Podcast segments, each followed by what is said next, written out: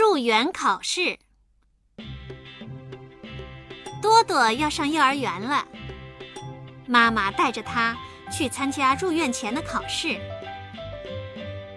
妈妈对幼儿园老师说：“我家的多多啊，真的很聪明啊，知道很多知识，会回答很多问题。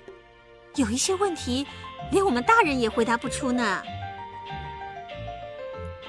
幼儿园老师摸摸多多的大脑袋，笑着说：“多多。”那我就问你三个问题吧。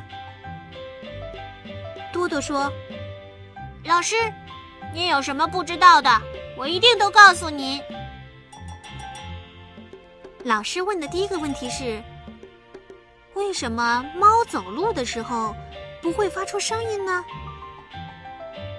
多多想也没想，就回答说：“猫没有穿鞋子，走路当然没有声音啦。”要是我光脚走路的话，也是没有声音的。老师点点头，又问：“河面上为什么有波纹呢？”多多马上回答：“那是河水年纪大了。我爷爷年纪大了，脸上就长出很多波纹。”老师挠挠头，又问了第三个问题。你的生日是哪一天呢？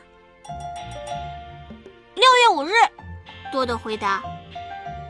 老师纠正他说：“你应该告诉老师是哪一年的六月五日。”多多奇怪的问妈妈：“妈妈，这么简单的问题还用问我吗？每年的这一天，我都要过生日的。”